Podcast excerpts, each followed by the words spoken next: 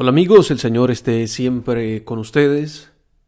En este camino cuaresmal también que seguimos haciendo, preparándonos para la Pascua, eh, podemos decir en la mitad de la cuaresma y en el Evangelio que nos propone la liturgia de la palabra al inicio de esta semana de San Lucas, capítulo 13, versículos 1 al 9, es un llamado a la conversión es una llamada que resuena durante todo el tiempo de la cuaresma y al llegar al centro, a, la mitad del camino de esta cuaresma, Jesús, en su Evangelio, nos recuerda la importancia de escuchar su mensaje, el llamado a la conversión, para que sigamos haciendo un camino en el que podamos ofrecer los frutos que Dios nos va a pedir. De esto también hace mención eh, este Evangelio con la parábola de la higuera y el viñador. Así que este Evangelio, en sus diversos momentos, eh, nos ayuda a entender el llamado de Dios en nuestra vida. Comienza con ese trágico episodio de la matanza de eh, los Galileos y en las que se formula algunas preguntas. ¿Piensan ustedes que aquellos Galileos, porque les sucedió esto, eran más pecadores que todos los demás Galileos? Y podemos pensar en esa tentación de decir que aquel, que aquella, que el otro, que los otros son más pecadores que yo. E incluso eh, también decir algo inconcebible como lo que le sucede es por el pecado que han cometido. Y creemos que tenemos la capacidad para poder juzgar de otra manera. También eh, surgen las preguntas de por qué esa maldad en el mundo, en el hombre, por qué Dios lo permite, y también podemos llegar a, echarle la culpa a Dios.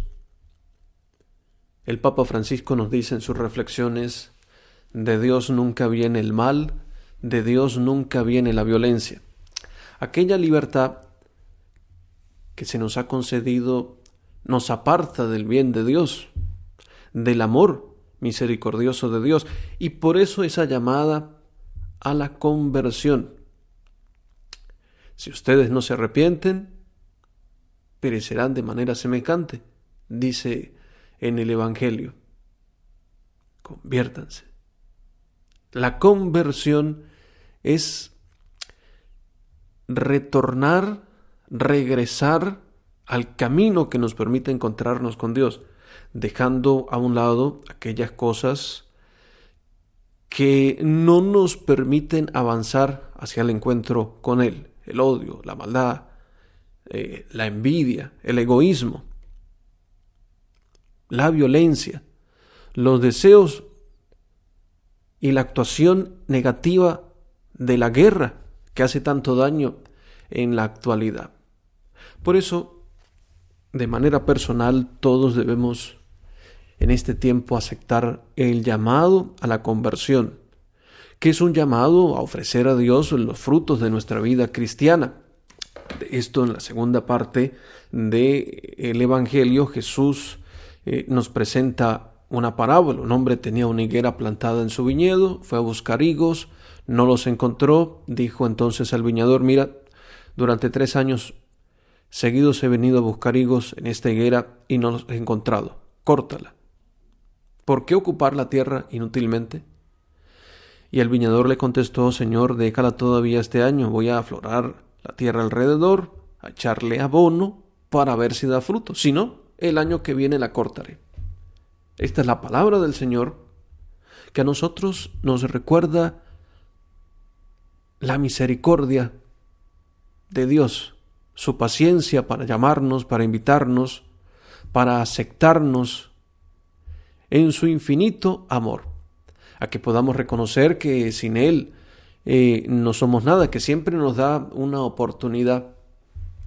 Pero en este tiempo ciertamente de conversión, en este tiempo de cuaresma, también esta pregunta en, la parábola nos debe ayudar a entender lo que estamos haciendo o cómo lo estamos haciendo. ¿Para qué ocupar la tierra inútilmente? Eh, en el contexto eh, de esta parábola.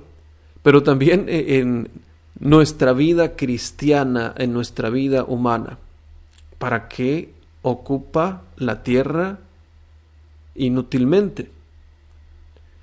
¿Estamos nosotros realmente ayudando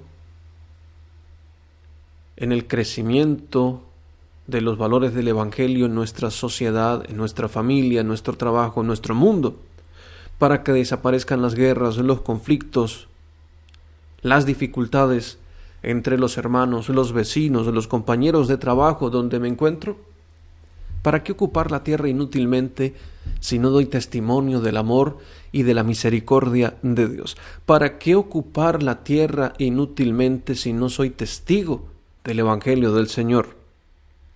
Es una forma de responder al llamado de Dios, a ese llamado que nos hace hoy a la conversión.